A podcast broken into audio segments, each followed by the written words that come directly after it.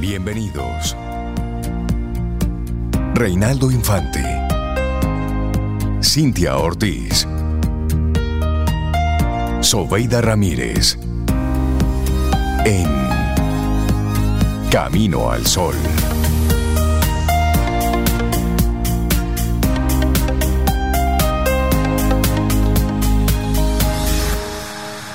Comienza buenos días y bienvenidos a Camino al Sol en este lunes, que estamos a 22 de enero año 2024. Buenos días, Cintia Ortiz, Obeida Ramírez, a todos nuestros amigos y amigas Camino al Sol oyentes. ¿Cómo están? ¿Cómo se sienten hoy? Bien, le están respondiendo por ahí. Qué bien, ahora pregúntame a mí. Buenos días, Rey, ¿cómo estás? Buen día, yo estoy bien. ¿Y tú cómo estás? Muy bien, muy bien. Dándole la bienvenida al 22 de enero. Muy contenta de conectar aquí nuevamente contigo, con Sobe y con cada uno de los Camino al Sol oyentes que están ahí también conectando fielmente desde hace 12 años con Camino al Sol. Así que hoy estamos Camino al Sol. Eso, buen día, Sobe, ¿cómo estás? ¿Cómo te sientes, Sobeida Ramírez, que va a estar conectando con nosotros de forma remota? Ah, la, la Sí, tecnología. La tecnología. Mien- sí, así es. Y mientras Sobe se va, se va conectando con nosotros, esperar que tú hayas tenido un buen fin de semana, esperar que hayas, que le haya pasado bien, que esté todo bien, en orden, en paz, en armonía, porque precisamente de eso, de eso va todo, que hayas estado así como en, en buena onda y en buena actitud y vamos a compartirte de inmediato hoy este este día tan, tan particular que se está celebrando hoy. El día del, del Community Manager es hoy. O el día del Sobrinity Manager, como se le decía antes. Sí, pero vamos a compartirte la actitud Camino al Sol en el día de hoy. Vamos a, a compartirte. No te dejes envolver por las vanidades de la vida. Enfócate en lo que realmente te llena como ser humano. No te dejes envolver, vamos a repetirlo, en las vanidades de la vida. Enfócate en lo que realmente te llena como ser humano. ¿Y por qué tú le dices así de que del Sobrinity Manager? Eso era antes, Rey. No, ni, no. ni tan antes. Todavía hay algunos sobrinos que siguen manejando cuentas ahí. Sí, eso es un, un entry level, vamos a decir así, para personas que ya saben que tienen un negocio y que ya saben que tienen que ayudarse, digamos, con alguien que te pueda dar una manita con en ese sentido, pero la gente realmente ya... Pero dame un poco más de detalles, por favor, claro sobre sí, el día claro del Community sí. Manager. Y ahí, ahí vamos. Mira, lo que sucede es que el cuarto lunes de enero se celebra el Día Internacional del Community Manager, una de las profesiones más novedosas y con más auge en el mercado digital y también en el mercado empresarial.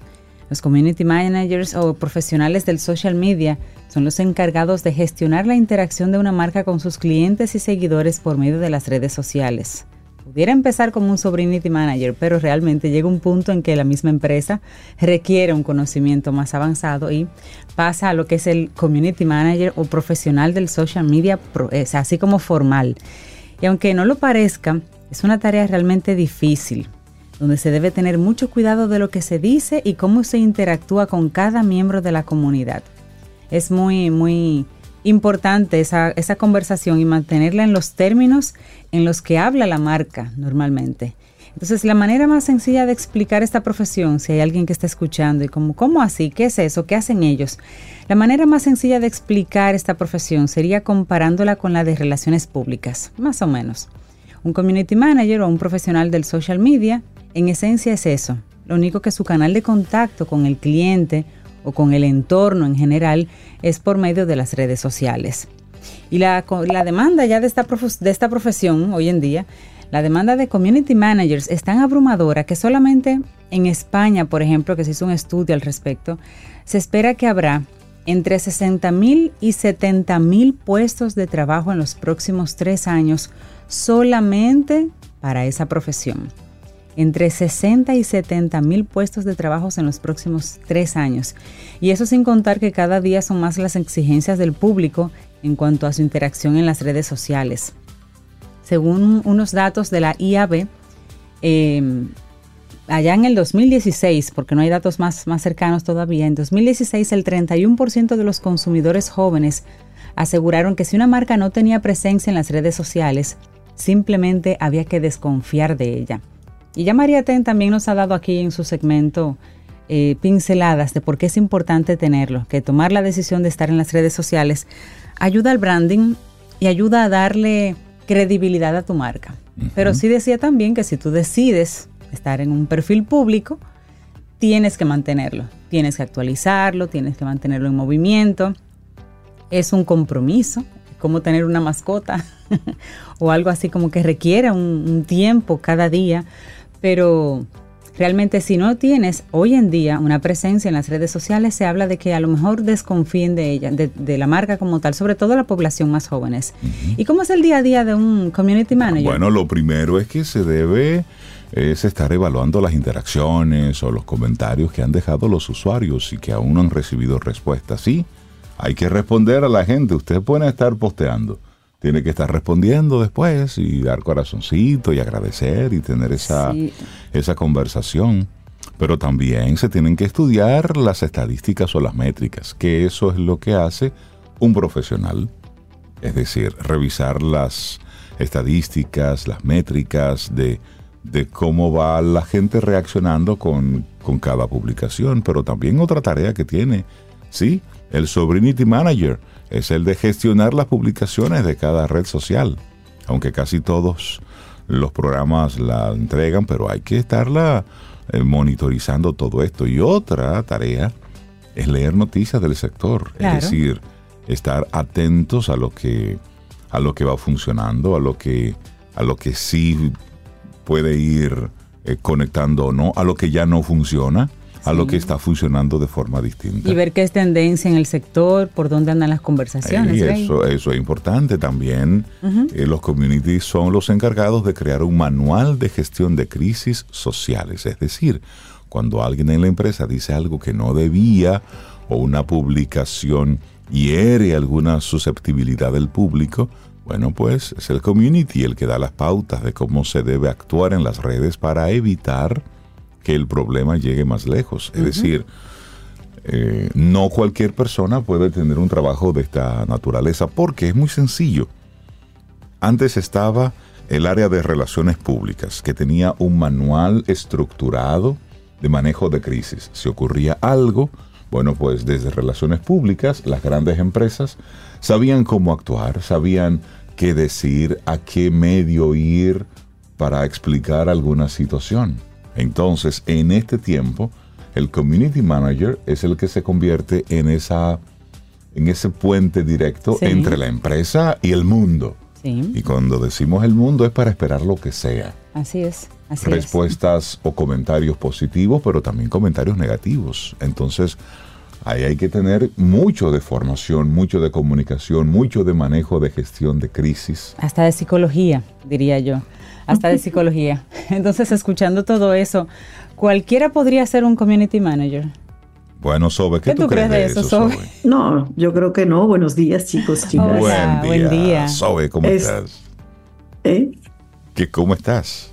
Ay, yo estoy muy bien, Rey, muy bien. Hoy aquí eh, con ustedes a distancia, pero el corazón ahí mismo, en mi silla, en esa cabina, todo bien. pero la pregunta es, Cintia, no, no, no, no, pues para nada, no cualquiera puede ser community manager. Ustedes mencionaron algunas de las competencias que, que debe desarrollar. Sin embargo, hay muchas empresas, aunque eso ha ido cambiando, que piensan que el community manager, ese oficio, esa profesión, es como está en segundo lugar, que eso es cualquiera que sepa navegar Internet y que sea joven, eso es muy importante en, esa, en, ese pensamiento, que sea bien jovencito y que bregue con, con tecnología, puede ser community manager y no es así. Ustedes mencionaron que hay que tener competencias buenas en comunicación, sobre todo escrita, que no es lo mismo que hablar. Comunicación escrita. Una, una cultura para mí general bastante buena porque si usted va a hablar como community manager de un tema o de varios, que es lo que normalmente pasa, usted tiene que estar bien documentado sobre eso. O sea que no, para mí no todo el mundo puede ser un community manager, para nada. Y como el mundo digital ha crecido bastante, pues Sí. ya eso ha ido cambiando con los años y las empresas, muchas empresas, ya están mirando eso como un perfil así, como un perfil profesional. Bueno, de hecho, es una de un las... perfil capacitado Claro, una para de- ocupar esto. Una de las profesiones de, del presente y del futuro. Es decir, el que esté involucrado Sí. con eso, pues trabajo tendrá, si lo hace bien. Sí, sí, sí. Y Claro. Tú sabes que hoy también es, es otro día para, para reflexionar al respecto, que es la bueno, no es un día, es toda una semana. Es la Semana Europea de Prevención del Cáncer de Cuello Uterino, que es la tercera semana de enero que se conmemora en Europa esta semana, que tiene como finalidad crear conciencia a la población femenina acerca de la prevención de esta enfermedad. Y hay estadísticas. En Europa se está hablando de que en este continente se diagnostican más de 600 mil casos nuevos anualmente. Y de esos 600 mil, solo 2 mil corresponden a, España. Ay, sí, Rey. Y bueno, y por su parte, la Organización Mundial de la Salud, la OMS, sostiene que en Europa mueren anualmente unas 28 mil mujeres por causa de cáncer de cuello uterino. Em, pero mencionemos así rápidamente de qué se trata. El cáncer de cuello uterino, también conocido como cáncer cérvico-uterino, también conocido como cáncer de cervix, son formas de llamarle, es un tipo de cáncer que se origina en las células del cuello uterino, que es la porción o parte inferior del útero que se conecta directamente con la vagina. Al generarse cambios en las células ubicadas en el tejido del cuello uterino, se modifican en células anormales, lo que se conoce como displasia también. Si estas células no se extraen a tiempo, pueden aumentar su malignidad y diseminarse a otras zonas más profundas del cuello uterino y a, y a áreas, otras áreas adyacentes. Y los principales factores que inciden en la aparición de este cáncer de cuello uterino están relacionados con infecciones de transmisión sexual y también ciertos virus o ciertas cepas del virus del papiloma humano. Así es, y, y la importancia, eh, yo diría que en Europa, pero también en nuestro país y en cualquier otro país, y es que el cáncer de cuello uterino constituye una de las primeras causas de muerte por cáncer en la población femenina. Y con la celebración de esta Semana eh, Europea se divulgará información acerca de esta enfermedad potencialmente mortal, así como para dar a conocer los métodos de prevención que contribuyan a disminuir esta tasa de mortalidad.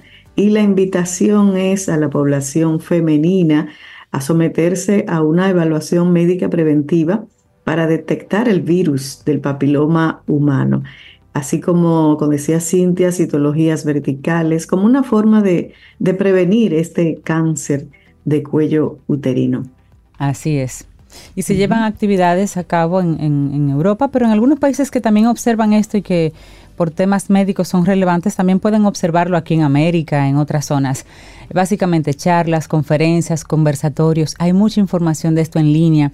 Hay muchas informaciones de esto y charlas de esto en, en YouTube. Porque YouTube no es solamente para jugar. Hay mucha información muy relevante. TikTok también, Sobe. Mucha información muy relevante. Es simplemente saber buscar. Así que puedes asistir a una charla virtual o simplemente ver alguna pregrabada sobre este tema en el día de hoy como una forma de unirte a este llamado de prevención. Mejor hacerlo ahora que después. Así es. Y vamos a, ya que Sobe se, se reconectó con nosotros ahora, vamos a, a volver a repetir lo que es nuestra intención Camino al Sol para el día de hoy. Para que vivamos este lunes y esta semana la arranquemos con una, una intencionalidad. No te dejes envolver por las vanidades de la vida. Enfócate en lo que realmente te llena como ser humano. Me encanta, listo. me encanta esa actitud, para, no para todo el día, para, para toda la semana y para toda la vida. Me encanta. Así es. Bueno, pues arrancamos con música, ¿les parece? Sí. Sí. Bueno, pues vámonos con. Vámonos vamos a arrancar con Diego Torres. Yo creo que Diego es una buena, una buena opción. Diego Torres con Vicentico para que arranquemos Sí, así de buena sí, Eso forma. me encanta, Ray. ¿Cómo tú me haces eso tan temprano? Sí, para que arranquemos así. Buenos días, iniciamos Camino al Sol. Lindo día. Los titulares del día. En Camino al Sol.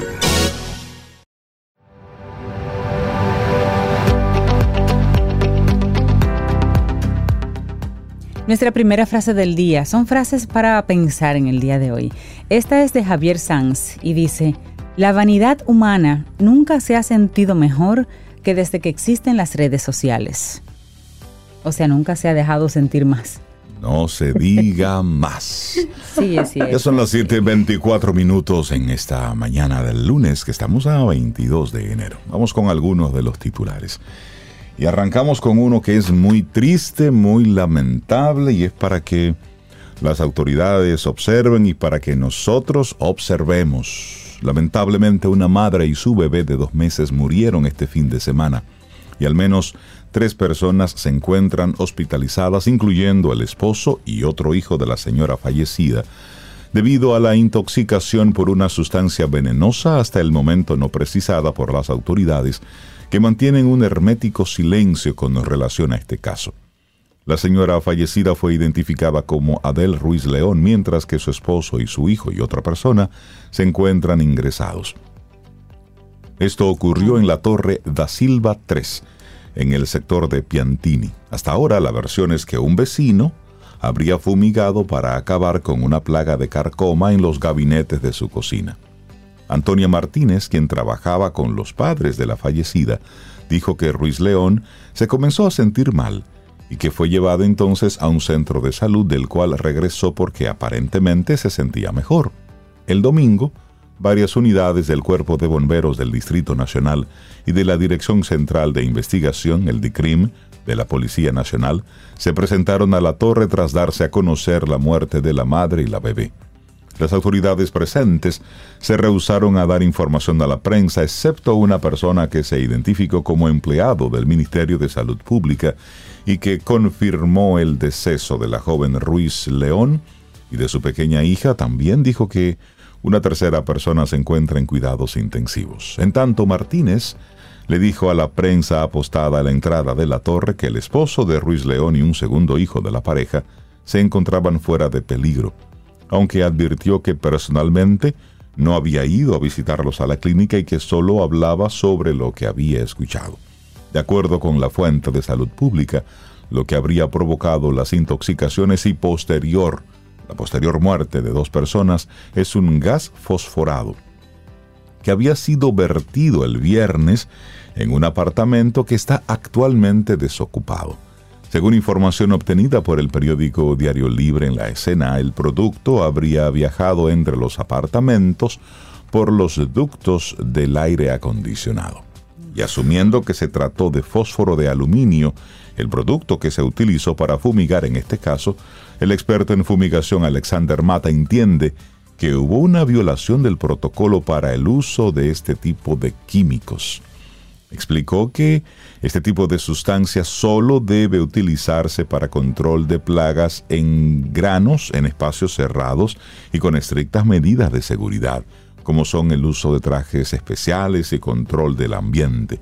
Dijo que nunca se debe usar en apartamentos o casas donde estén presentes personas porque el producto se gasifica en el aire, intoxicando a las personas. Así que esto sí que es muy, muy, muy grave. Y es, por supuesto, muy, muy lamentable. Cuando, cuando hay vidas ahí en, en riesgo, cuando hay pérdidas humanas, pues esto es muy triste. De verdad que sí. Es uno de los primeros titulares. Qué pena. Bueno, en otra información, la oposición apoyó al gobierno para aprobar la ley de la DNI. Tras muchos desacuerdos, el PRM, el PLD y la Fuerza del Pueblo encontraron un punto en común. La oposición y el gobierno se coligaron en el Congreso Nacional para aprobar la ley que crea la Dirección Nacional de Inteligencia y que ahora es objeto de críticas por amplios sectores porque se entiende que es una amenaza contra las libertades públicas, especialmente la libre expresión y difusión del pensamiento y el secreto profesional de los periodistas. Una revisión de la votación en la Cámara de Diputados revela que de los 100 representantes del Partido Revolucionario Moderno, PRM, 77 votaron a favor de la nueva ley. Dos se abstuvieron, ninguno estuvo en contra y 21 no asistieron mientras en el caso del Partido de la Liberación Dominicana, De sus 52 diputados, 28 votaron a favor, 2 en contra, 1 no votó y hubo 21 ausentes. A su vez, de la Fuerza del Pueblo que ocupa 18 escaños en la Cámara Baja, 12 votaron sí, nadie se opuso, 12 abstuvieron y 8 no asistieron. Incluso 12 de 20 de los denominados bloques independientes y minoritarios apoyaron la ley 1-24 que ya fue promulgada por el presidente Luis Abinader. La votación contradice la posición pública asumida por dirigentes opositores como Abel Martínez, candidato presidencial del Partido de la Liberación Dominicana. Y bueno, quien ha actuado de manera coherente sí ha sido el gobierno con relación a la cuestionada ley que crea la DNI y que el gobierno ha defendido la pieza alegando que esta representa un paso importante en la lucha contra el terrorismo, el narcotráfico, las ciberamenazas y la corrupción. Tanto la Sociedad Dominicana de Diarios como la Iglesia Católica, entre otros sectores, han manifestado su preocupación por el alcance y las consecuencias de la nueva legislación. El arzobispo metropolitano de Santiago y presidente de la Conferencia del Episcopado Dominicano, Monseñor Héctor Rafael Rodríguez, consideró como un jaque mate a la libertad de expresión y a los derechos fundamentales de los ciudadanos la recién promulgada ley de la DNI. Bueno. Bueno. católicos muestran su devoción a la Virgen de la Altagracia en Higüey. El acceso a la basílica fue limitado por la seguridad presidencial y esto generó malestar entre los devotos. Con la presencia del presidente Luis Abinader, la primera dama, la vicepresidenta y numerosos funcionarios, y con una homilía que obvió las acostumbradas críticas sociales, fue celebrada la misa solemne de la Altagracia en la basílica de este municipio. La Eucaristía co-celebrada fue presidida por el obispo Jesús Castro Marte y el nuncio apostólico Pier Giorgio Bertoldi. Este último pronunció la humilía, que este año fue más litúrgica que las acostumbradas para esta fecha cuando la iglesia suele tocar temas sociales. Esta vez, Bertoldi se concentró en la explicación de las tres lecturas. Dijo que los cristianos no están solos como tampoco lo estuvo la Virgen María cuando recibió el saludo del ángel Gabriel muchos funcionarios por allá y había que tener una invitación para, para tener acceso. La prensa no tuvo acceso. Se alegó que solamente podían entrar las personas de prensa que tenían invitación. A la una de la tarde fue celebrada una misa en creol, como cada año, y el templo estuvo entonces abarrotado de devotos del vecino país. Decenas de personas se mantuvieron en los alrededores de la basílica hasta la salida del mandatario pasadas las 3 de la tarde. Cosas que pensaban, por ejemplo, casos de prehospitalarios, personas que se pusieron un poquito mal, hubo un caso de infarto, 20 niños se extraviaron y luego fueron mm. encontrados. Son cosas que pasan cuando hay una concentración importante de, personas. Pero eso sucedió en el día de ayer, recordando que se celebraba el Día de la Virgen de la Alta Gracia. Así es. Bueno, cambiamos de tema. Un sistema frontal o frente frío estará incidiendo sobre el país este lunes favoreciendo la ocurrencia de lluvias sobre algunas zonas del territorio dominicano, esto según la ONAMED. Debido a las lluvias que se esperan por la incidencia del Frente Frío, el Centro de Operaciones de Emergencias COE colocó este domingo 11 provincias en alerta. De las 11 provincias en alerta, 3 fueron colocadas en amarillo y 8 en verde. El director del COE, Juan Manuel Méndez, manifestó que en alerta amarilla están Puerto Plata, Espaillat y Santiago en tanto que se declaró en alerta verde La Vega, Hermanas Mirabal, Samaná, María Trinidad Sánchez, Montecristi, Duarte, Valverde y Dajabón.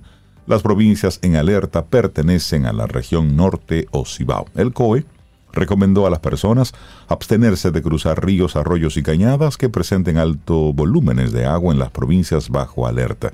También la UNAMED informó que este lunes el sistema frontal estaría muy próximo o sobre la costa norte del territorio nacional, determinando de manera directa las condiciones meteorológicas. Así es que tendremos unas temperaturas agradables. Y, ojalá Podremos sacar los abriguitos, Rey. Eh, ojalá, que están ahí. Ojalá que así sea. Ayer, yo tenía un abriguito listo y no, me lo pude poner. ayer yo sentí un calor tremendo. Óyeme, la tarde fue, fue muy fue calurosa. ¿verdad? Yo dije, pero yo, pero En la tardecita luego refrescó un poco. Sí. Pero la tarde estuvo caliente. Sí, estuvo bastante caliente. Bueno, vámonos a Haití. Exigen 3 millones de dólares por liberación de seis monjas Ay, sí. secuestradas en Haití. Ay, ay, ay. Los secuestradores de seis monjas en Haití están exigiendo la suma de 3 millones de dólares para liberar a las religiosas que fueron raptadas el viernes en Puerto Príncipe. De acuerdo a Radio Tele Metronome, los secuestradores se comunicaron con la familia de las religiosas de la congregación de Hermanas de Santa Ana.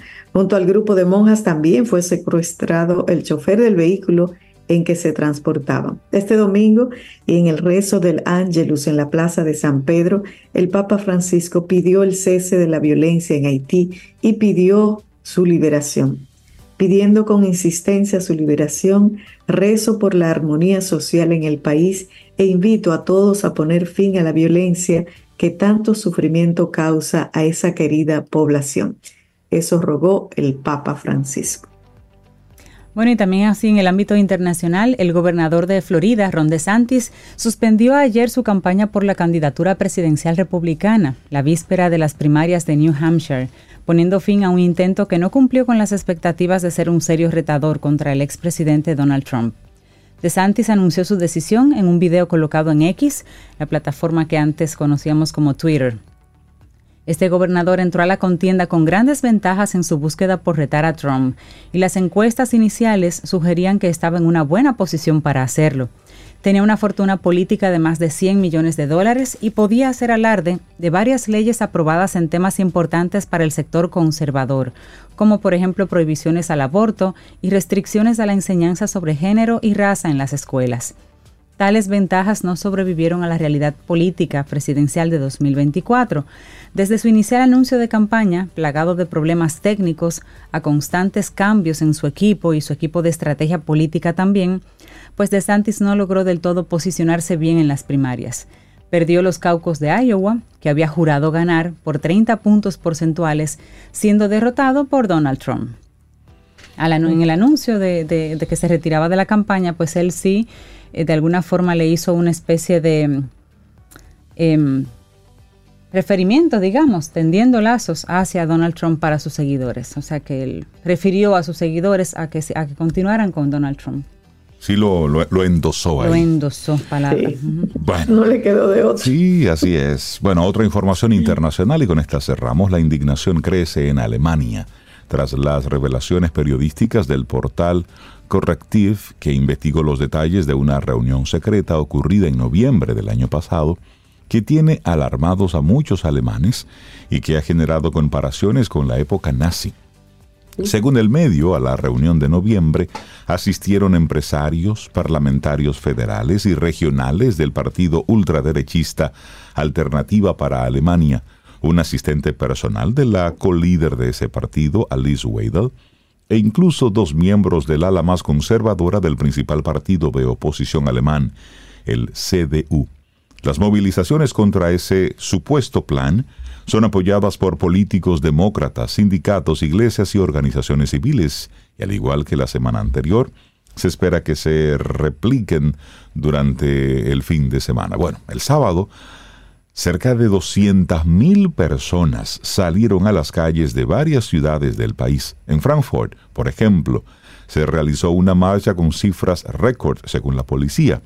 Aproximadamente 35.000 personas acudieron a la convocatoria de una organización ambientalista bajo el, el, lema Defender la democracia. Frankfurt contra la AFD y el giro a la derecha.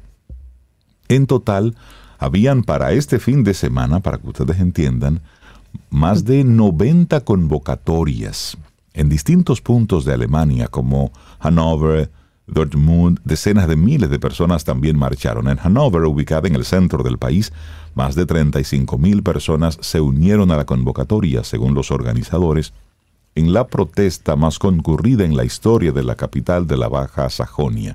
En medio de la política, entonces, ¿qué ocurre? Que el partido derechista AFD recalcó que su programa solo contempla la posibilidad de expulsar de Alemania a los migrantes que están de forma irregular, pero no a los cientos de miles que están integrados o que incluso ya tienen la ciudadanía nacional.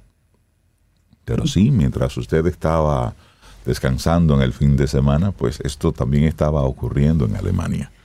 Estamos hablando de, Ah, de cómo el mundo se va Complicando. se va se va moviendo se va se va moviendo. Y algo así como para que no para que no ocurra de nuevo. Es algo así un poquitito como todo un pueblo se está levantando para que no se repita lo de aquella ocasión Sobe, seguimos con música, ¿te parece? Así cerramos este momentito de informaciones así como tan raras, tan feas. Sí, están como rarosas, están, no están bonitas en el día de Bueno, casi nunca lo están, pero bueno. Laboratorio Patria Rivas presenta En Camino al Sol, la reflexión del día.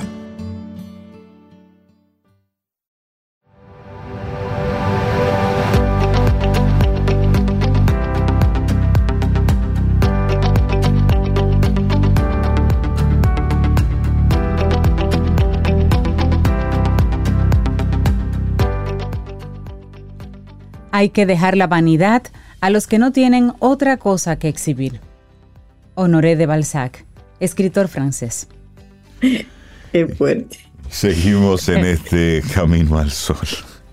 A los que Ay, no ay, tienen ay. nada que exhibir. Nada que exhibir, listo, se déjalo, lo déjalo llevó. con eso, por lo menos. Le dio durísimo ahí. Bueno, son las 7:46 minutos. En este lunes, arrancando la semana, vamos. ¿Qué son las falsas necesidades y cómo identificarlas? ¿Todo lo que deseamos realmente lo necesitamos? ¿Todo lo que compramos es esencial, es imprescindible? Bueno, pues en la creación de las necesidades falsas son determinantes, sí, los medios de comunicación y la publicidad, eso es una realidad, pero también está el sentido común. Entonces vamos nosotros a reflexionar sobre esto, sobre las falsas necesidades y cómo podemos identificarlas. Claro, en la actualidad, donde vivimos inmersos en el hiperconsumo y las presiones sociales, es crucial tener una mirada crítica frente a las falsas necesidades que afectan nuestro bienestar. Mediante ellas adquirimos cosas que no necesitamos, oigan bien, solo para aparentar en ocasiones lo que no somos. ¿Cómo entonces podemos identificarlas y qué podemos hacer ante bueno, en esta reflexión vamos a aprender a diferenciar una necesidad falsa de otra verdadera y vamos a brindar una serie de pautas para afrontarla. Además, vamos a exponer cuáles son sus efectos negativos sobre nuestra vida. Bueno, y comencemos de inmediato. ¿Qué son las falsas necesidades? Son producto de las expectativas sociales y las demandas del mercado, el consumo y la publicidad.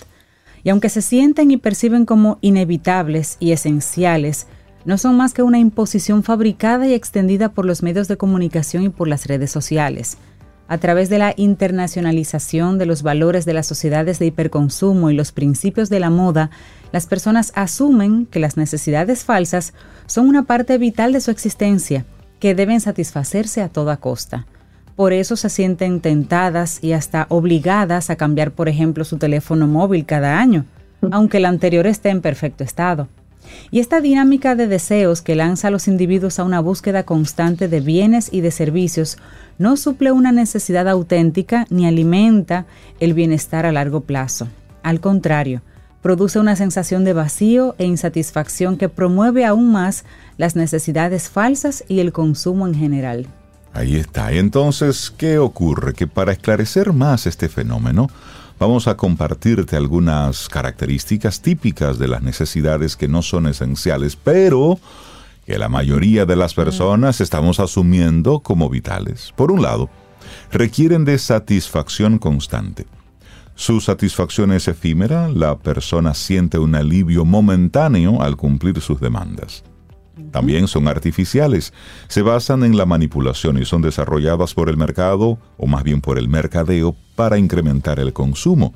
Están a favor de los intereses de unos pocos y no son esenciales para la vida. También tienen influencia externa.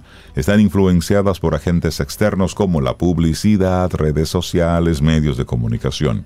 Son implantadas mediante la persuasión y se hacen pasar como indispensables, pero también afectan la toma de decisiones. Al igual que las verdaderas, las falsas necesidades influyen en las elecciones, pero la diferencia está en que aquellas que no son fundamentales ni vitales desvían a las personas de sus valores personales y de su esencia. Y por último, desconectan al sujeto de su yo auténtico. Como no reflejan necesidades o deseos verdaderos y se basan en una idealización, no son capaces de alinear al individuo con lo que es en realidad. Más bien, lo alejan de su esencia y de lo que verdaderamente esa persona desea, siente, anhela y sueña. Pero veamos ahora cuál es el origen de esas necesidades falsas. Desde el punto de vista de la psicología, las falsas necesidades aparecen, entre otras razones, debido a la aceptación y reproducción de normas y expectativas sociales. Estas se transmiten ya sea de manera implícita o explícita mediante los grupos de pares, los medios de comunicación masivos, la educación, las dinámicas comunitarias, entre otros. Por ejemplo, pueden establecer que las riquezas, el poder y el consumo son esenciales para una vida en comunidad, para la autorrealización y para el bienestar. Pese a esto, se trata de elementos fundamentales para la reafirmación del hiperconsumo y la economía del mercado. La publicidad y los medios de comunicación son cruciales para la difusión y creación de falsas necesidades. La continua divulgación de imágenes y mensajes mediante películas, series, libros, revistas y demás consolidan una imagen ideal del hombre moderno que invita a las personas a suplir necesidades impuestas para alcanzar la mejor versión de sí mismos. Las redes sociales intensifican todo lo anterior y ejercen también una presión constante sobre los internautas para que se esfuercen en satisfacer necesidades que a largo plazo no son relevantes y que los aliena. Todo esto produce una distorsión en la percepción donde no se sabe qué es lo que en realidad es importante y lo que no, lo necesario y lo innecesario. Así es, Ove. Por eso vamos a hablar un poquito sobre diferencias entre necesidades verdaderas y necesidades falsas. Las necesidades verdaderas son indispensables para la supervivencia y el bienestar emocional y físico. Ejemplo de esto, por ejemplo, la alimentación, el agua, el refugio, el afecto, la seguridad. Son universales y cruciales para el desarrollo de un individuo estas necesidades se ilustran muy bien en la pirámide de Maslow, donde se jerarquiza aquello que es esencial para el ser humano. En ella, Maslow dispone en la base del aspecto fisiológico, la seguridad, las necesidades sociales luego, la afiliación y finalmente la autorrealización. En cambio, las falsas necesidades no son esenciales para la vida y son el producto de presión social y de la cultura del consumo. Por ejemplo, que hay que cambiar el vehículo cada determinado tiempo. Que si usted trabaja en tal sitio tiene que tener tal, tal nivel de casa o tal marca de vehículo en adelante. ¿Sí, Sobe? Sí, así. Si usted le aumentaron, usted tiene que mostrar ese aumento en su estilo de vida. no tiene que tener, su celular debe ser de cierta marca, debe tener cierta moda, adquirir ciertos bienes o ser miembro de ciertos clubes. Señores, así pues, la diferencia clave entre ambas es su origen. Por su parte, las básicas tienen su fundamento en requerimientos intrínsecos y vitales para el bienestar y las falsas son resultado de construcciones sociales mediadas por el mercado y por las expectativas sociales. Ahí está. Haga su lista. Y usted metiéndose en lío por otro. ¿eh? para estar haciéndole pendilú a otra gente. para, para, romperle los ojos a otro. y el otro ni se entera. Pero ¿cómo identificar estas falsas necesidades? Para hacerlo se debe reflexionar sobre la conducta, los deseos, los sentimientos y los impulsos. Por lo tanto, es imprescindible desarrollar una mayor autoconciencia y autoconocimiento. Asimismo, se debe tener más autocontrol psicológico para no ceder a la tentación de satisfacer estas necesidades. Pero vamos a ver así rápido entre nosotros algunas formas con las que podemos empezar a reconocerlas. Número uno, Reflexiona sobre tus motivaciones, piensa en la necesidad que sientes y pregúntate si de verdad esto mejora tu bienestar o si solo es una forma de responder ante las expectativas sociales o la publicidad.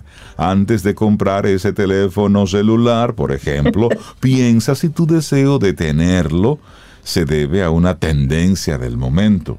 ¿O es usted por estar simplemente de lamparoso y decir, te estoy llamando de mi celular, bla, la, la, la, la, la? Y sacarlo delante de la gente para que lo vean. Sí, porque es el objetivo. Y tenerlo en la mano como si fuera un guineo. No, ponga eso en, el, bolsillo.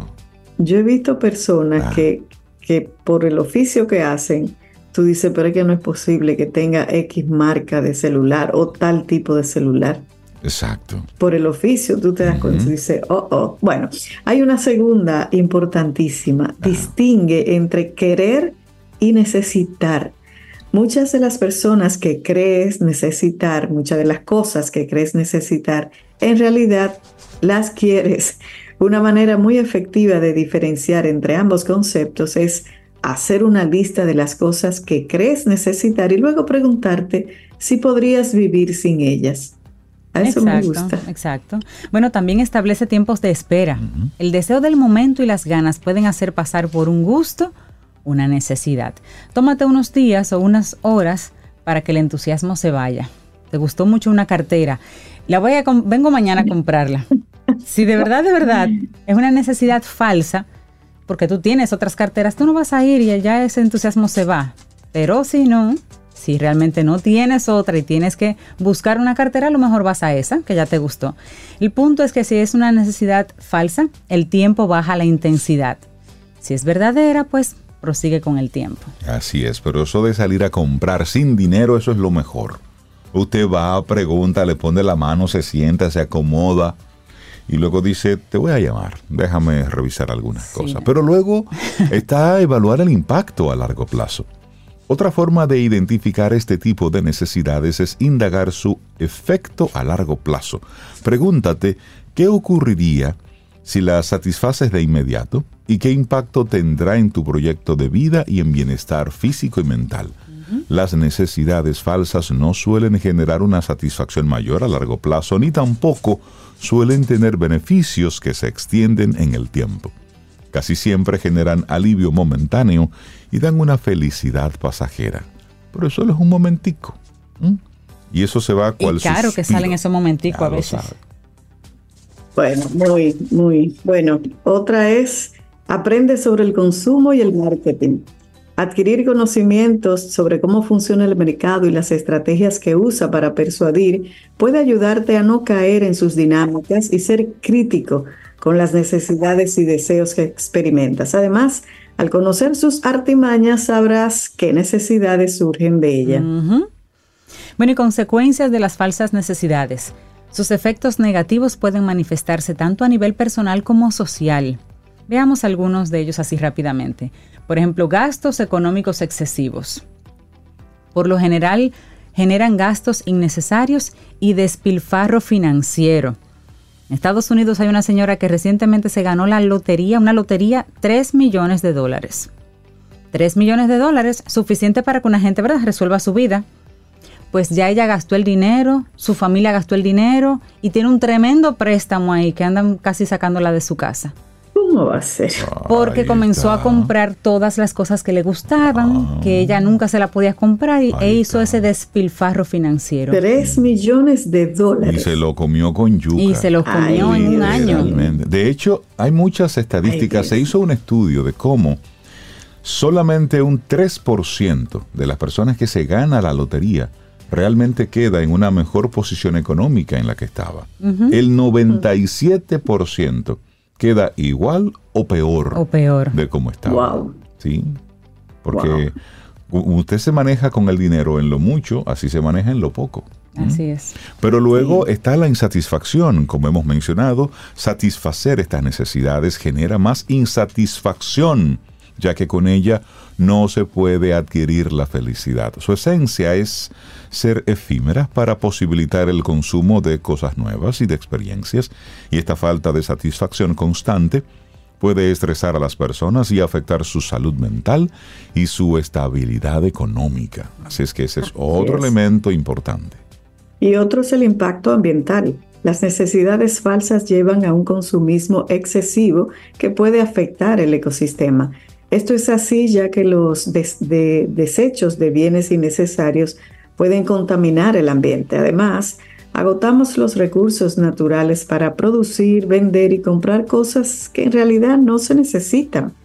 Claro, y también hábitos no saludables. La satisfacción de necesidades falsas puede generar hábitos poco saludables, como el de las compras compulsivas, el despilfarro de dinero o el consumo excesivo de sustancias.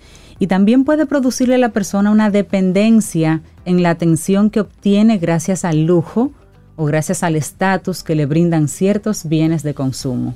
Y siguen, y siguen comprando y gastando para seguir teniendo esa atención. Así es, y luego entonces, ¿cómo, ¿Cómo afrontar todo esto? Porque ya hemos estado hablando un poquitito, ya está el. Y usted sí lo sabe, que todos los líos en los que usted se mete eh, era por algo que usted... La mayoría lo fabricamos. Creía que sí, pero al final no. Pero ¿cómo afrontar todo esto? Bueno, primero, identifica tus necesidades. Escribe una lista de esas cosas que consideras que son falsas y luego cuestiónalas. Analiza cada elemento de la lista piensa en su valor funcional y emocional. Después, intenta guiarte por el valor de uso funcional de ese cachivache que acabas de comprar.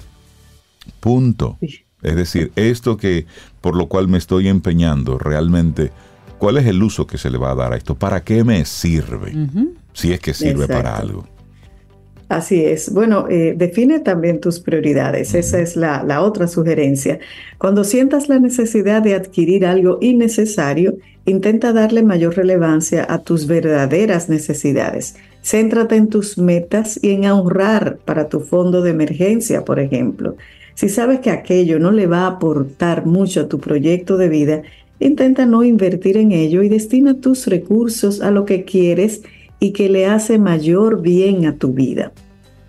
También hace ejercicios de respiración. Hasta aquí. Respira. Hasta aquí. Respira. Acepta lo que sientes, ese impulso, pero realiza un par de respiraciones para atenuar un poco ese impulso de satisfacer esa necesidad, porque no todo lo que nos gusta hay que tenerlo. No luches ni te resistas a sentirla, más bien obsérvala, pero respira con tranquilidad sin ceder ante ella. Es eso. Bueno, y luego centra tu atención en actividades que te gusten. Distraerte es otra cosa que puede ayudarte mucho a corto plazo cuando el deseo es irresistible. Haz una actividad saludable que te guste mucho como salir a caminar, trotar o practicar algún deporte. Asimismo puedes escribir, cantar, bailar. Es decir, entretente. Ocúpese. Ocúpese. Cuando usted quiera sacar la tarjeta, vaya, haga algo. Vaya y corra.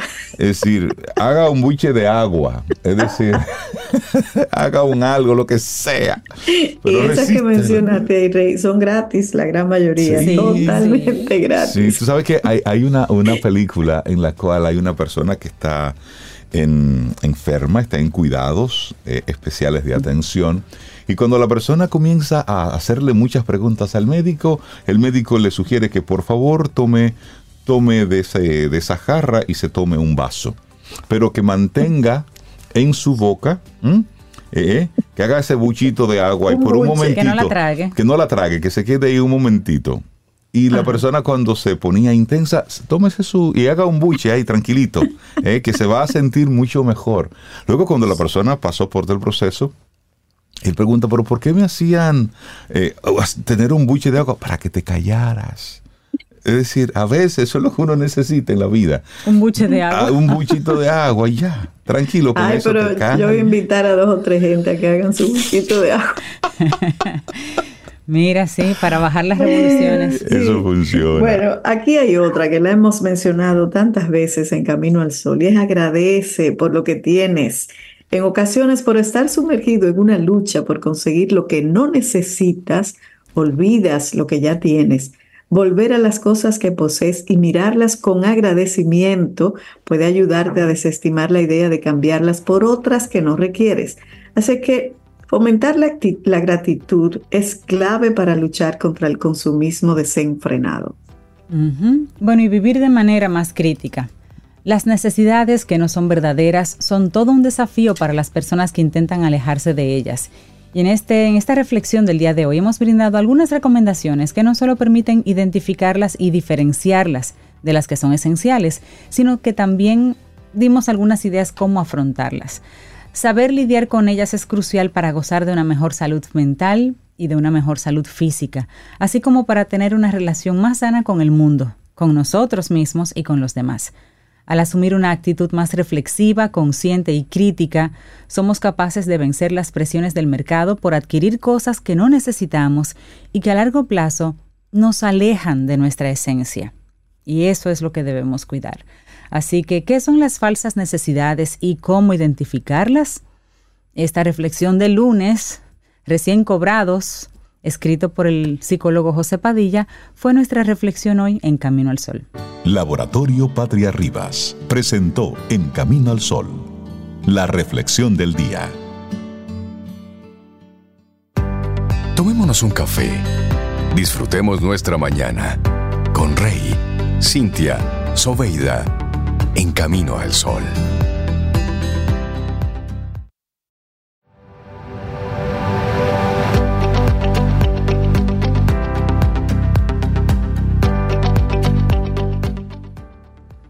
Ciertos libros parecen haber sido escritos no para aprender de ellos, sino para que se reconozca lo que se sabía su autor. Esta es una frase de Goethe, poeta y dramaturgo alemán. Hoy estamos hablando de vanidad. Las frases más bien parecen como unos boches, pero no son frases, frases reales. qué boche. Ay, Pero, pero qué boche. Ay, ese boche que me dio Goethe. ¿Tú te imaginas? boche de lujo. Y seguimos aquí avanzando en este camino al sol. Ya son las 8, 7 minutos. Es el lunes y estamos a 22 de enero. Es un buen momento para tener eh, un cable a tierra con nuestro buen amigo Paulo Herrera Maluf, consultor empresarial, experto en estrategia, en finanzas, en cambio organizacional y sobre todo se ha ido convirtiendo un poco en la voz de la conciencia aquí en Camino al Sol. Paulo, buen día, ¿cómo estás? Muy buenos días, muy bien, buenos días. Eh, Hola Pablo, buen día. Buen día Cintia, buen día Rey, a los amigos y amigas que nos escuchan. Feliz de estar aquí como siempre. Y todavía en limpieza de principios de año. Sí, Toca. sí, se vale todavía. Eh, Toca. es más, es que todavía queda uno que otro pastel en hoja en el freezer. Sí. De Navidad. A mí, me, queda. Así que... Mientras sea pastel, hoja, pastel de hoja en el freezer y no ensalada de papa en la nevera. No, eso mata, eso, y eso mata, así como dice So. Yo casi bueno, me muero. pues Paulo, tú, tú traes traes hoy una palabra nueva. Una palabra nueva, eh, una, una, reflexión, como siempre, pero en este caso sobre el castigo. Okay. Y, y, y, una de las, y son dos palabras sobre el castigo, pero como se dice, vamos a hablar dos palabras sobre este tema, pero hay una de las palabras que es nueva, que estoy proponiendo, okay. con el permiso de María José Rincón. Okay. Un saludo donde quiera que esté. Ella. A ver. Vamos a hablar del castigo. El castigo eh, como concepto y cómo culturalmente lo asumimos un poco, ¿no? El castigo, vámonos a la etimología. Castigo viene de castigar. Y castigar viene del latín castigare. ¿eh? Y esa, eh, esa, pa, esa palabra castigare se compone de eh, del vocabulario, del vocablo religioso castus, fíjense que es religioso, y ahí ya estoy dando una pista por dónde viene la cosa. Castus, es decir, casto, pero en origen es ajustado con las reglas o los ritos, y ayere o ajere, que es hacer, o sea, hacer puro, hacer casto. ¿Mm? Eh, es el origen de la palabra castigar y luego castigo viene de castigar. ese, es el origen. Y sinónimos de castigar son sancionar, penalizar, escarmentar, condenar, punir. Y en otra acepción del como verbo transitivo es sinónimo de mortificar y afligir. Todo eso es castigar. Entonces, eh, vamos a hablar del castigo y por qué, el porqué de esta reflexión. Eh, esa, cuando nos vamos a la etimología, eh, nos damos cuenta de que, de que, el castigo viene mucho de vuelve al redil. O sea, te saliste de la, de la, del Exacto. rebaño, vuelve al rebaño. Y eso es una, un mecanismo de defensa que tienen las comunidades y las sociedades necesarias, necesario por demás como mecanismo para proteger su integridad. ¿no? Y desde luego eh, es importante que tengamos normas generales, normas generales. Uh -huh. Eh, de conducta y de, y de respeto a, a, a, las reglas propias que tiene una comunidad pero yo entiendo que esto debe comprenderse y manejarse con mucho cuidado, porque fíjense el origen que viene, de donde viene, ¿no? El concepto de castigar.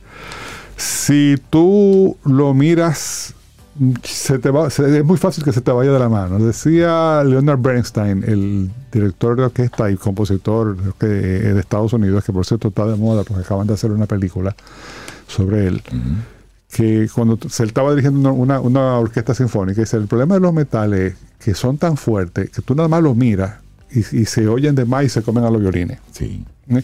Eso pasa con este tipo de sentimientos, hay que manejarlo de emociones, hay que manejarlo con mucho cuidado porque son muy, muy fuertes y fácilmente se comen lo que haya que hacer.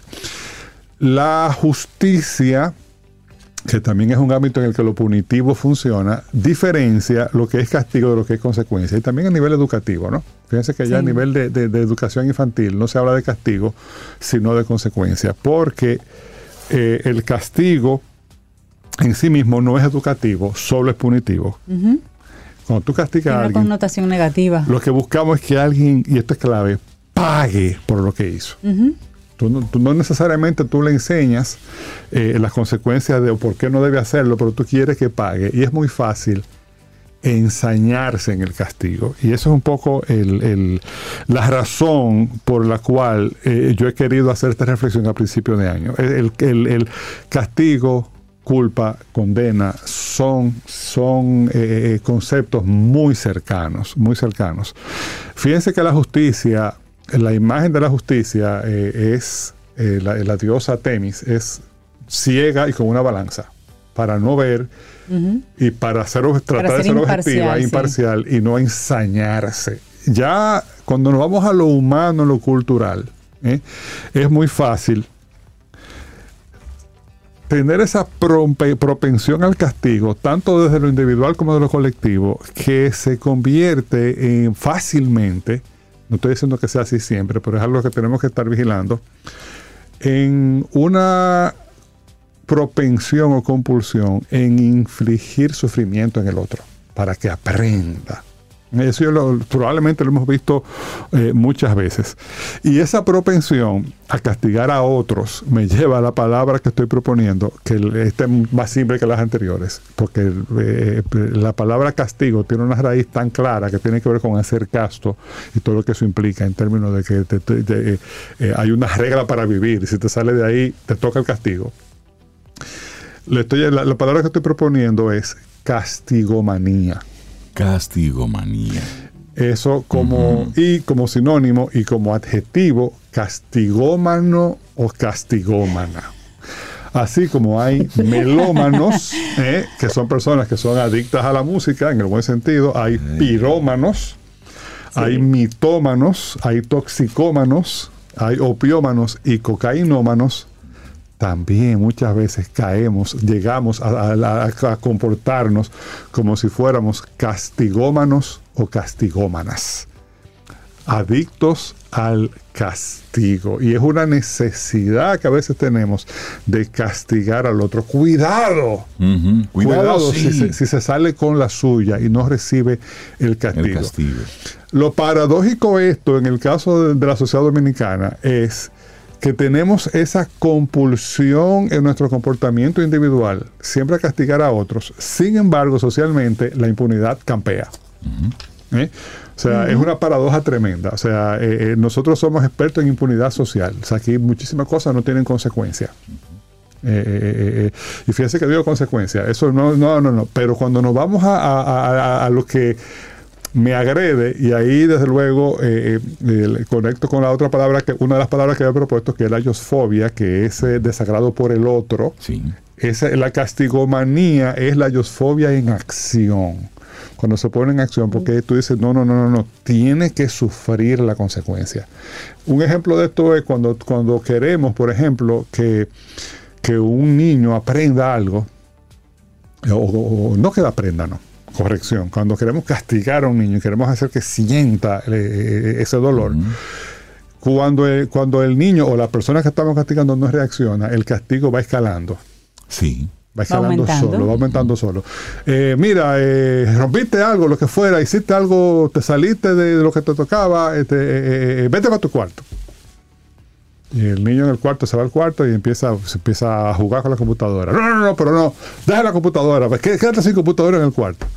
El niño se acuesta en la cama, empieza a mirar al, al, al, Al techo. y empieza a cantar. No, no, no, no cante.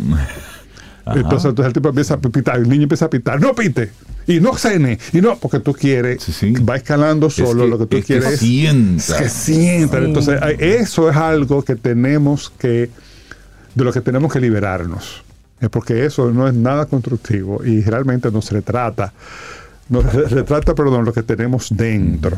Eh, esa, esa, esa, eh, eh, esa compulsión a castigar. Porque al final de cuentas, se viste de, de, de elosfobia, de ese desagrado por el otro, cuando esa, fíjense que tiene que ver con, casi siempre con la libertad del otro.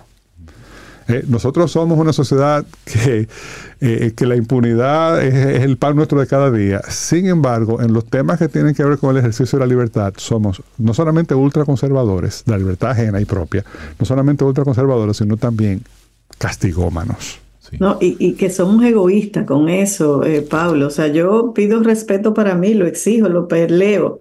Pero cuando tengo que respetar al otro, ah, no, eso no, eso no es, eso no es importante. Entonces, eh, la, la reflexión es una invitación a, a un poco a mirarnos un poco, porque muchas veces nos, compor- nos comportamos de esta manera sin darnos cuenta, sin saberlo. Y, Sí, que, es que mucho de conducta aprendida. claro, y es de- automático. Y de replicar patrones. Eh, y, y también, como casi siempre esto muy frecuentemente parte de una especie de ortodoxia moral, se justifica. Exacto. Eso justifica. No, no, no, no. no. Entonces, eh, eh, eso, eh, eh, yo ya he aprendido a alejarme de personas y grupos que se abrogan el derecho de ser centinelas de la moral. Exacto. Eso, eso a mí Eso es peligroso. me cae como una patada en sálvase a la parte. Sí. ¿eh? Porque, po- porque no, no, no, no, o sea, no, eh, ya, ya, espérate, ¿cuál es esa necesidad de, de- de gobernar en el otro? O sea, eh, la- la- eh, y ahí me identifico mucho con, con esa, eh, ese concepto que Sobeida tantas veces expresa de la libertad. O sea, la libertad es la Sí. libertad. Eh, y, y- y- y si no te estoy haciendo daño, déjame mi vida tranquila. Y, y- Claro. y- y- y- y no, y no me, y si, si me quieres castigar, no, no me castigues. Y sobre todo, no asumir el castigo uno, si no toca. Esa, esa, esa propensión a infligir sufrimiento, muchas veces es infligir, infligir sufrimiento gratuitamente. Pero hay un tema con el sufrimiento gratuito. No por ser gratuito, el sufrimiento deja de ser sufrimiento. Ojo, y eso, y eso tiene un punto de delicadeza. Incluso a veces salimos a castigar gratuitamente, incluso a veces lo hacemos también eh, con nuestro pronunciamiento en redes o con lo que fuera, o, condenamos, que, la condena también tiene mucho que ver con el castigo, alegremente, sin pensar en, en lo que hay del otro lado. En lo que hay del otro lado.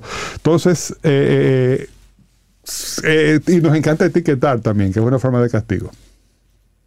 Eso, eso, nosotros somos súper alegres para la etiqueta. eh, difíciles de, de la parte que, que tiene que ver más con la parte más compleja del funcionamiento de la sociedad, que es la gobernanza, el cumplimiento, la consecuencia para cuando algo no se hace como, de- como está establecido que debe hacerse de acuerdo con leyes y normas de convivencia social. Eso no. Ahora, para etiquetar y, y- y- y ensañarnos con el castigo, ahí somos rápidos. Sí, porque andamos siempre con la, con la toga del juez. Claro. Es decir, siempre estamos Ah, juzgando. Entonces, eh, la invitación a principio de año es esa, es, vamos, sol- seguimos soltando. Mi hermano, no, sé, sé libre y celebra la libertad ajena, que no te agreda, no suelta esa necesidad de castigar al otro. Eh, eh, eh, que no te hace bien a ti y ciertamente no le hace bien al otro. Dice, dice mucho de una persona, creo yo, por qué se indigna y por qué se pone en movimiento o empieza a accionar para castigar al otro o para hacer algún tipo de, para infligir algún tipo de, pena o castigo o consecuencia en el otro. Así, ¿por qué? ¿Por, por qué te mueve a eso? Yo pienso que, que ya estamos creciditos, estamos en, en un momento eh, mundial y nacional y social que requiere este tipo de reflexión, porque eh, el- el- la dinámica social está en un momento de alto de alta transformación, o sea, una de transformación acelerada. Entonces, si usted quiere eh, eh, eh, alargar su vida mental, o no su vida mental, eh, retrasar su obsolescencia mental. ¿Eh? de que usted llega a un punto de que este mundo, este mundo ya yo no lo entiendo. Sí, mental. sí, que todos llegaremos ahí, ¿eh? Sí, por eso sí, digo sí. de retrasarla. de que tú Más tarde o más más temprano. pronto vamos a llegar ahí, ¿eh? Y, y siempre yo he dicho, si, si tú, eh, mi abuela murió en el año 92, si tú la resucitas ahora, no, no va a entender la mitad de lo que está pasando. recójame ¿eh? de nuevo. Y eso fue el otro Se día. muere del susto de Eso todo lo que está pasando. Entonces, Vuelve y se muere. Para retrasar la obsolescencia mental, empecemos por soltar este tipo de cosas y ver las cosas con la perspectiva adecuada, la perspectiva de la libertad, de la compasión.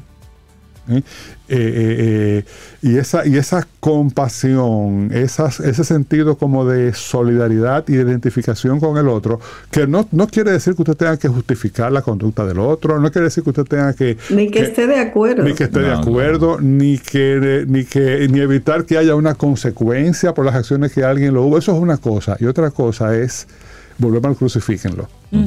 Totalmente. Sí. A, a- a ese, a ese y, de- eh, eh, esto, y esto nace, señora, de mi propia experiencia. O sea, yo, sé, yo, yo sé lo que es ser objeto de castigo, como yo estoy seguro que todos los que me- todos y todas las que me están oyendo saben lo que es ser objeto de castigo. Porque ya uno ha vivido y eso, y eso viene con la vida. Entonces lo que se trata es lo que nos queda de vida, vamos a vivirlo mejor, vamos, vamos, y, y vamos, vamos a limpiar. Mira, y eso- vamos a cargar con esas piedras. Y eso que tú estás eh, compartiéndonos en el día de hoy hace, hace realmente que como sociedad revisemos el caso lamentable, tristísimo, que cubrió eh, la prensa, estuvo reseñando hace algunos días de cómo una tía eh, mataba a golpes a un sobrino que estaba cuidando, entre comillas. Es decir, toda la hazaña del mundo. Cuando tú estabas hablando de esa, eh, de cómo eso va increciendo, eh, leer ese reporte policial, escuchar el testimonio de esta mujer, de cómo ella iba poco a poco eh, torturando y maltratando a este sí. niño que estaba bajo su cuidado. Castigo físico que al final, tristemente, dio la vida con, con este niño. Este sale a la luz pública porque hubo una muerte. Pero ¿cuántos, cuántos niños hoy están siendo violentados de esa forma? Por supuesto, estamos, como tú muy bien decías, replicando una serie de, patrones. Muy, muy buen punto, Sí. eh, Rey. Y, de- y sí, y, y- y- e incluso son, son muchísimos los que tenemos alrededor, incluso tal vez nosotros mismos analizarnos, que tal vez no en ese extremo, seguramente no en ese extremo, pero hay conductas de, de- de, vamos a llamarle de punición excesiva, de imponer criterios, de restricciones a, a- a la Sí, forma... lo físico es una cosa, lo emocional, Lo mental, lo psicológico es otra. No, y piensa en términos de amigos, de parejas, de familias ampliadas, de, de lugares de trabajo. Eh, eh, eh, por ejemplo, cuando un el, el mobbing, que es un fenómeno que no está, que es el, está mal traducido como acoso laboral, en realidad es una traducción. mobbing, porque mobbing tiene un tema que es una especie como de apandillamiento laboral. Eh, eh, eh, tiene mucho de eso y eso es algo que aquí lo hacemos por deporte todavía. Eso, es algo- eso es un tema que, que- que ni siquiera está, ya está un poco calificado, pero todavía está muy, tenemos mucho que aprender. y la invitación es esa, la invitación es a vivir con libertad y permitir que el otro viva con libertad y celebrar la libertad ajena en vez de sentirnos amenazados por ella. Ese es mi Así de hoy. Es. Paulo Herrera Maluf, muchísimas gracias por A tu, ustedes. por tus dos cheles, que eh, siendo dos cheles se convirtió como el cuento de, de Juan Bosch. Los dos pesos de agua. Dos pesos de- Ya estábamos inundados totalmente. A, se- a seguir limpiando, que estamos en enero. Así es. Mira, Así es. eh, a nuestro Camino al Sol Buen oyente tema. le ha gustado mucho tu, tu participación de hoy. Dice que, que es excelente eso del castigo, una mirada diferente. Y, y Neno aporta que Maestro es la película a la que te Sí, correcto. el maestro, sí. Pablo. Sí, así es. Del- en olor a Leonard Bernstein, Maestro. Sí. Terrible ese personaje. Sí, señor, no, complicado. Sí, señor. Bueno, Que tengas excelente día y muy buena Gracias, semana. Pablo. buena semana. Gracias, Pablo. Un abrazo. Ten un buen día, un buen despertar. Hola. Esto es Camino al Sol. Camino al Sol.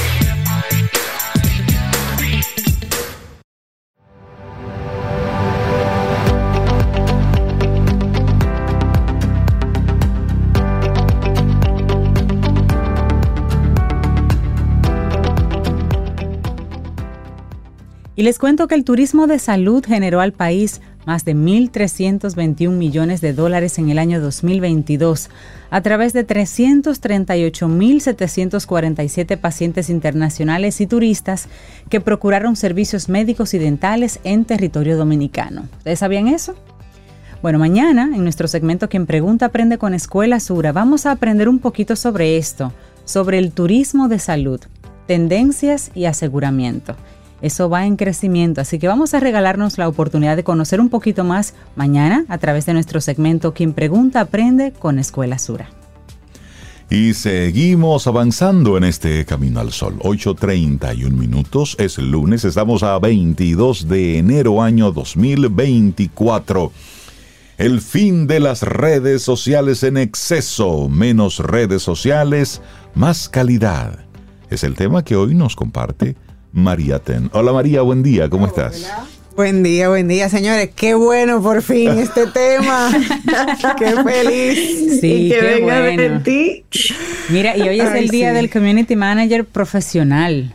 El- Así el que se ha el fajado. profesional, el que estudió y el que sabe lo que que está haciendo. el que sabe de estrategia, de métrica, el que sabe lo que, lo que tú aquí siempre estás compartiendo. Así Muy es. bien, pues felicidades a todos. Que pasen un día libre de crisis en redes sociales. Sí, es lo mejor que se le puede desear, sí. en verdad, sí. en Mira, verdad, nos sí. encanta este tema. Háblanos del, del fin de las redes en exceso. Vamos a bajarle, vamos a bajarle sí. dos, como dicen aquí. Por fin ya se le puede bajar dos o tres. Y es que data es data, es analítica, es comportamiento del consumidor. Las marcas están totalmente saturadas y ya han asumido como el principal reto el tema de tener presencia paralela en tantas redes sociales. Y aparte de eso se le suma el reto de que no saben medir el retorno de inversión de lo que están haciendo ahí. Entonces, si yo tengo cuatro, cinco, seis, siete redes sociales corporativas al mismo tiempo y encima de eso no estoy sabiendo qué es lo que me está retornando eso, pues entonces se crea un- una saturación y eso es lo que está pasando ahora. Es como si fuera una especie de piñata. Tienes los ojos vendados. Tienes en tu, en tu mano un, un bate, un palo. Pero no sabes a dónde vas a estar dando. Y es lo que está ocurriendo total. con el tema de las redes sociales. Estoy dando palos a ciegas, pero no sé ni a dónde, ni si voy a impactar. Y si impacto, no sé lo que cae, ni quién Así se es. beneficia de nada de eso. Así mismo es. Y pasa que, por ejemplo, un consumidor promedio utiliza hasta siete redes sociales por mes. Entonces, calcúlate que hay que crear contenido para ¿Qué? siete canales No, o más, porque a eso tengo que sumarle la web, tengo que sumarle email marketing, tengo que sumarle La publicidad que ya se ve convencional. Exactamente. Entonces, se vuelve un poco caótico. Y lo que se estila ahora es, primero, medir y entender cuál es el rendimiento real de cada uno de los canales que tú tienes activos ahora mismo. Para que en base a eso tú puedas determinar primero cuál es el más rentable para ti y segundo, dónde está realmente la gente que tú quieres conectar. Porque qué ha pasado también con el consumidor y es que el consumidor está tan saturado y está consumiendo redes sociales más por hábito que por interés. Entonces nos vemos, yo me incluyo como usuaria, viendo redes y tú vas haciendo un, un scroll infinito, pero tú no estás realmente conectando con absolutamente nada de lo que está ahí. Es una automatización de todo. Exactamente. Somos robocitos prácticamente. Entonces, al, al estar en ese consumo tan excesivo, tan desconectado, se ha visto también un decrecimiento bastante alto a nivel de interacción. Instagram, por ejemplo, que es la red favorita de todo el mundo, tú, tú vas a Instagram y conseguir un like es difícil. O sea, tú como marca, sacar o obtener algún tipo de retorno se ha vuelto cada vez más complicado. Entonces, entendiendo eso, es como que, espérate, vamos a ponerle un freno a esto, vamos a realmente analizar qué es lo que está pasando aquí y con qué canales yo realmente me tengo que quedar para poder ser más efectivo y eficiente. Totalmente. Entonces, cuando hablamos de el fin de las redes en exceso, estamos eh, enfocándonos más bien a la parte comercial. Evidentemente. Correcto. Entonces, ¿ya hay alguna métrica de, de cuánto es suficiente? Eso va, va a variar mucho dependiendo de la industria, del mercado, del, del target al que tú te quieras dirigir, pero lo ideal es tener cuatro redes, que es lo, lo, lo mínimo. ¿Qué me ha gustado de la data que vi? Que se le está dando más relevancia a redes que a nivel de negocio son más importantes. Por ejemplo. LinkedIn salió como número uno en las redes más confiables para empresas, que eso es algo que no estaba pasando en los años anteriores. O sea, que las empresas por fin están viendo la importancia de tener presencia ahí. Y el top 3 de las redes más relevantes a nivel de empresa y de confianza son, uno, LinkedIn, número dos, Instagram y tercero, WhatsApp. Ah, el. WhatsApp, sí, se está Así volviendo es. un medio de negocio. Eso es un e-commerce casi. Ese número Sí. es el e-commerce Bueno, de muchas empresas. Por lo pronto Así ya es un buzón adicional. Es decir, tú tienes que responder el correo normal más todo lo que entra por WhatsApp. Así mismo es.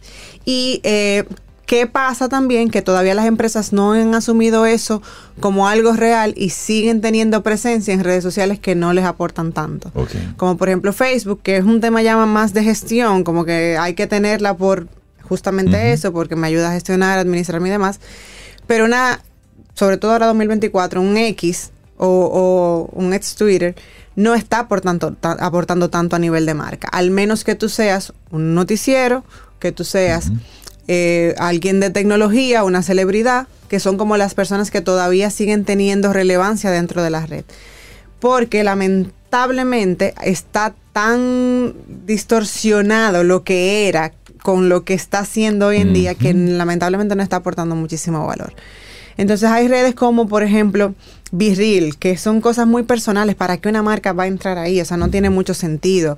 Snapchat, que todavía sigue teniendo target, sobre todo generación Z, bajito, bajito, eh, que tampoco nos están aportando muchísimo valor. Entonces enfócate en las redes que realmente tienen un impacto positivo para ti a nivel de negocios. Siéntate Claro. y saca los números. Claro, los al números final, van a hablar.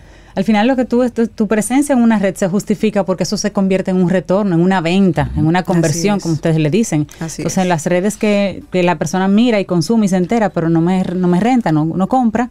Ahora, hay una relación que a veces yo encuentro un poquito eh, como extraña. Marcas que tienen miles y miles de seguidores y postean algo y tienen 80 likes, 50 likes, como que no se correlaciona Un comentario la o cantidad de seguidores comentario. Con la cantidad que responden.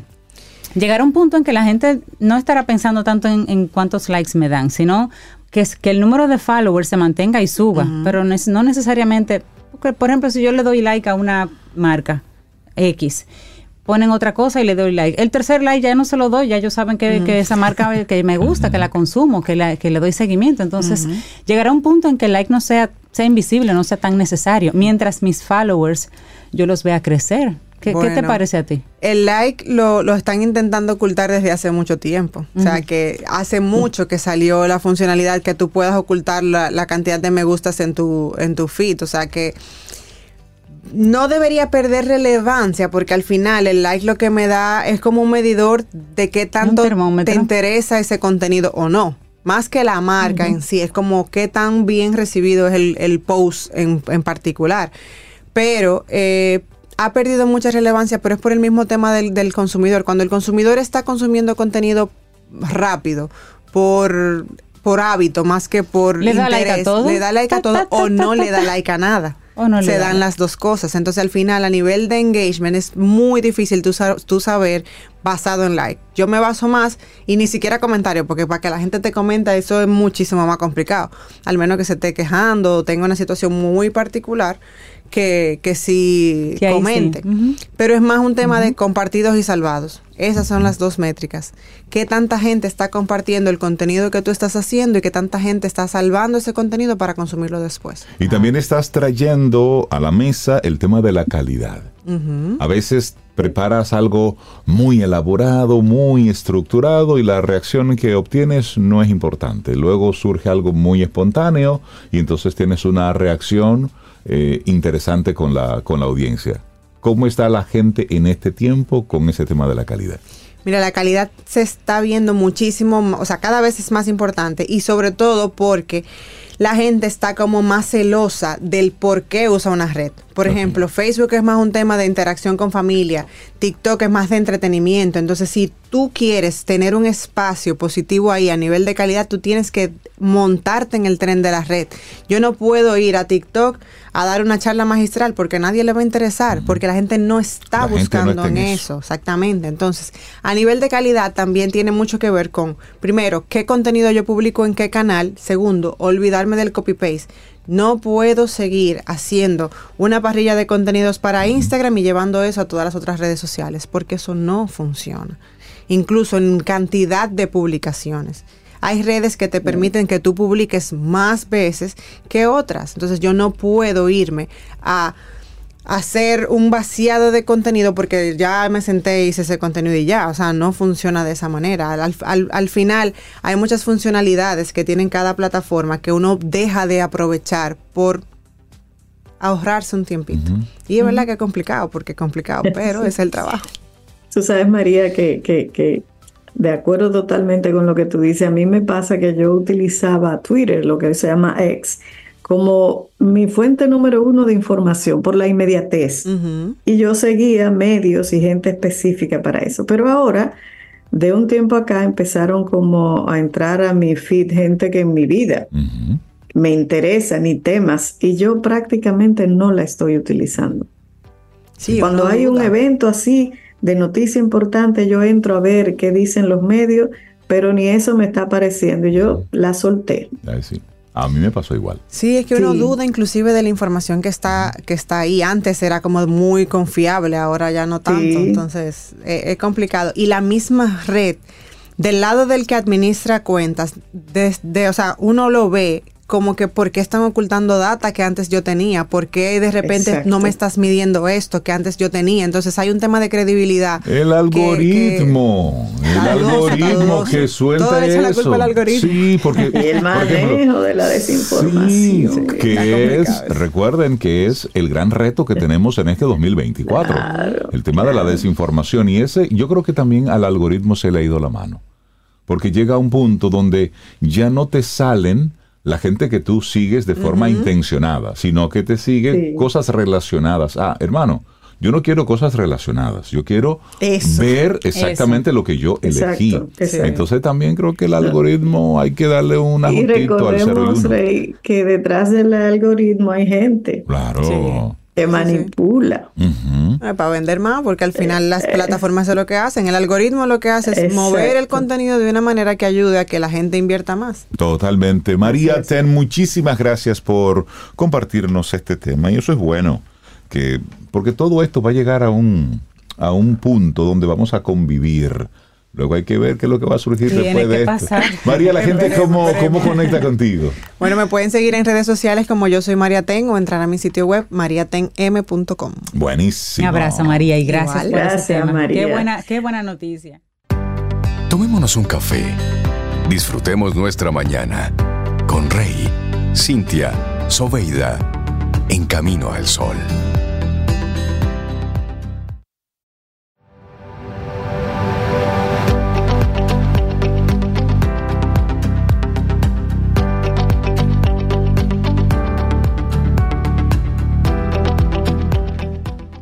Invierte tiempo y energía en tu bienestar. Crea una atmósfera de seguridad emocional para ti mismo, para ti misma. Una frase de Amy Leith McCree. Seguimos avanzando en este camino al sol, la trampa de la acumulación, cómo deshacerse de cachivaches innecesarios y vivir con mayor libertad. ¿Quién trae este tema? Rosaida Montaz, arquitecta y organizadora profesional de espacios. Rosy, buen día y bienvenida a Camino al Sol, ¿cómo estás? Muy buenos días, yo estoy muy bien, espero que todos también estén bien. Por aquí estamos bien. Ah, Por aquí bien. Contentos de verte. Ay, Y feliz con este yo también. tema. La trampa de la acumulación. Sí, eso es algo que caemos todos, eh, indistintamente y, y dependiendo en la etapa en que nos encontremos. Pero lo importante de todo esto es detectarlo a tiempo y poder liberarnos de esa trampa. Eh, es un hábito que, que afecta nuestra calidad de vida y, y lo, lo, lo hacemos porque vamos comprando, vamos eh, adquiriendo cosas y no la descartamos en la medida en que nos vamos llenando de ellas. Rosy, ¿y cómo yo puedo identificar que no es que soy coleccionista, sino que soy un acumulador? Eso es bueno. ¿Cuál es la diferencia? Sí, hay una diferencia. El coleccionista sabe lo que tiene, lo exhibe y tiene un objetivo. O sea, eh, hay una meta. El acumulador es que compra y, y compra y compra. A veces compra porque no sabe dónde está lo que tiene. Y o quiere conservar para no desprenderse, para ese apego. Eh, ese, esa es la diferencia. Un coleccionista eh, tiene cosas para exhibirla porque tiene un motivo, es este modelo. O sea, son- es más... Hay una intención ahí. Hay una intención. El acumulador no. El acumulador es ese deseo como de, de- de- de, me va a faltar, le- lo, lo puedo necesitar. Eh, o sea, esa inseguridad y ese miedo que siempre hablamos en, en- en Camino al Sol, Sí. de, te- de perder cosas. Y ahí es donde está la diferencia. Es una línea eh, que puede cambiar de un punto a otro. ¿Y dónde está entonces la diferencia entre la acumulación y guardar pan para mayo? es que a veces nos eh, obstinamos con que tener ¿Qué haces tú con una chaqueta que tú ten- que tiene 20 años y ya no te sirve? Bueno, pero fue que con esa me Porque dieron el de- abrazo que cambió mi vida. Pero no vas a bajar de peso. No, Y si vas a bajar de Sobe peso, solamente se ríe. y si vas a bajar de peso y estás en el peso ideal, tú no vas a querer una ropa vieja. Tú vas a querer comprar ropa nueva Claro, como premio. como premio. Claro. Entonces, dejemos de guardar esa ropa y esa cantidad de cosas porque lo podemos necesitar. Hay cosas muy específicas, piezas que son exclusivas, eh, objetos que quizás la fabricación es muy limitada. Esas cosas sí podemos conservarlas. Y siempre digo, debemos ajustarnos al espacio que Sí. disponemos. Sí, Porque si no, entonces abarrotamos los lugares y no disfrutamos de ellos sí. no tiene sentido. Si lo que queremos es disfrutar más y tener esa libertad de poder eh, hacer las cosas que nos gustan. De Ah, yo tengo una confesión que hacer, Rosario. Ajá, cuéntame. Yo vivía en un apartamento que tenía una habitación y un closet. Ahora tengo tres closets y casi no me cabe la ropa. Ah, pues yo tengo que pasar por allá. Vamos, vamos Por a tener favor. que hacer, vamos a tener que hacer un análisis Ajá. Por y que favor. solo te quedes con lo que de verdad necesitas. sí. Y, lo- y si hay cosas que son importantes y las necesitas, pero las necesitas en periodos específicos, vas de viaje y necesitas guardar abrigos, esos maletas, abrigos, ciertas cosas. ese No, tipo que- de cosas. Hay métodos de organización. Y que además el tiempo va pasando y cada año tú vas adquiriendo piezas nuevas y es natural. Entonces, Sí. sobre eso habla de tu experiencia de vida. Pero, ¿cómo, ¿cómo podemos entonces comenzar a deshacernos de cosas? ¿Cómo podemos precisamente Fíjate. quitar de en medio lo, lo innecesario? Que Des- suena fácil, pero no lo es. No lo es. Primero es tener el objetivo claro. Siempre hablo de ese objetivo y de tener esa meta bien clara. Si es simplificar el armario, si es eh, despejar ese escritorio, si es eh, organizar esos alimentos porque vamos a tener un- una alimentación eh, diferente a la que tenemos ahora. Entonces ese es nuestro objetivo, definirlo bien. Y eso nos va a permitir adoptar un método, o sea, definir cuál es el método que vamos a utilizar. Hay diferentes métodos y tenemos que ver cuál es que nos funciona a cada uno. O si es una combinación de métodos. Porque son emocionales esos métodos, de alguna forma. No, depende del, del espacio, de tu estilo de vida, de si tú tienes más tiempo para poder organizar, si tu vida es más rápida. Entonces, el método va a depender de, de qué tan eh, efectivo y funcional debe ser. Y ahí podemos entonces ya definir, bueno, quizás el método que necesitamos es el de, es el de Cintia y crear uno para Cintia, que es una combinación de varios métodos. Ok. Entonces ahí vamos a, a establecer esa, esa diferencia. Hay Y gente al que entonces- le funciona el método de vete y vuelve en cuatro horas. Y déjamelo a Y- mí. Y déjamelo a mí. Rosy, ¿y cómo trabajamos el desapego? Porque yo tengo este objeto que tiene un valor que la la la y así tú vas sumando, pero que esto me lo regaló tía Ahí fulana. funciona el vete y que- vuelve en cuatro horas porque es es un de verdad discernimiento. Tú discernir y poder identificar qué utilidad y frecuencia de uso tiene. Y qué tú necesitas, qué, qué- qué utilidad tiene para tu vida. Porque si es algo que tú vas a utilizar una sola vez al año y te está ocupando un espacio que tú necesitas, deshazte de eso. Porque el espacio vale más que el objeto busca, buscamos una alternativa. Eh, si es eh, algo que, bueno, pues regálaselo a alguien que tú le puedes decir, mira, préstame lo que lo necesito en Navidad o lo necesito en verano. Pero y, y cuando son cosas que tienen un, un valor emocional, pero que se trata precisamente de un, de un arrastre o una vinculación con eso. Ahí le podemos ayudar. Eso eh, vamos a identificar qué tan valioso es, cuál es la- el apego emocional que tú tienes con eso. Eso lo podemos trabajar de mano de organizar up y también con, un- con una persona de la conducta, de la psicología, para que veamos cuál es la razón de ese apego. Porque hay- Mira, total, yo- las cosas yo- son cosas y aunque tengamos, nos recuerden a, la- a nuestros seres queridos, el recuerdo está en el corazón y en la mente. es verdad, es. verdad. Mira, eh, yo, yo vi una persona que me pareció muy lindo, que tiene marcado el vestidito que le pusieron en su año uno y la mediecita, un cuadro grande. Y el ombligo grande. también cortadito. Señores, Yo me imagino que hay gente que lo tiene guardado. Estamos Mira. hablando de Sí. personas que tienen más de 40, 50 Sí, años. sí, o sea, ese- tú vienes con... Sí, eso, hay eso es una costumbre, es algo que, hemos ah, eh, recibido de nuestros, de nuestros mayores.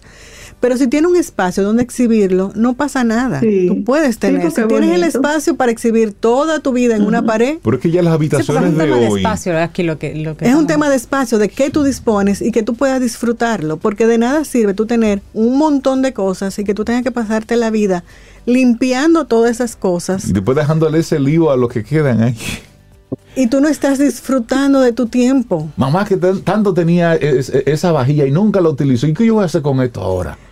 ¿Dónde quedan. termina eso? Exactamente. En un el que, sí, anticuario, el en que guarda mucho al otro, final y- el otro no lo Y hay que igual. ver si el otro lo va a valorar, porque a veces estamos guardando para otro y el otro ni le interesa. Entonces, todas, todas esas cositas tenemos que identificarlas. Y, y vuelvo y digo, que ¿de qué sirve tú tener toda una colección, eh, una casa llena de muebles, de objetos, y te tienes que pasar todos los días limpiando?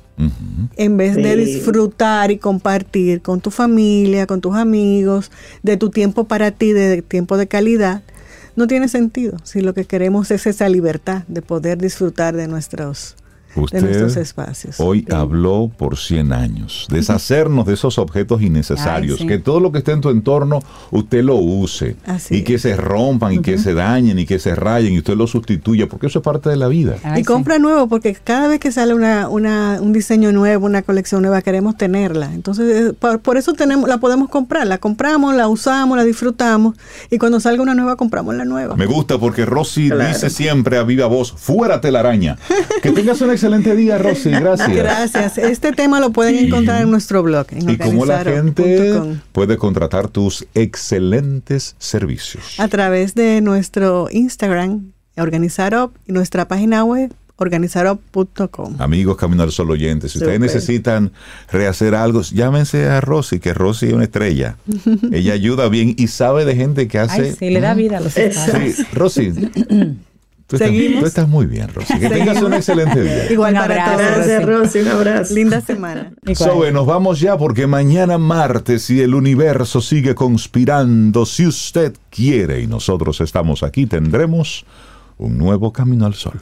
Ay, sí, nos vamos con alegría, con una canción que invita como a pasar este día, por lo menos este día, así como un estado de bienestar y felicidad. Se llama La Fiesta Pedro Capó. Así nos vamos. Lindo día. Hasta mañana. Aquí termina Camino al Sol. Pero el día apenas comienza. Vívelo Camino al Sol.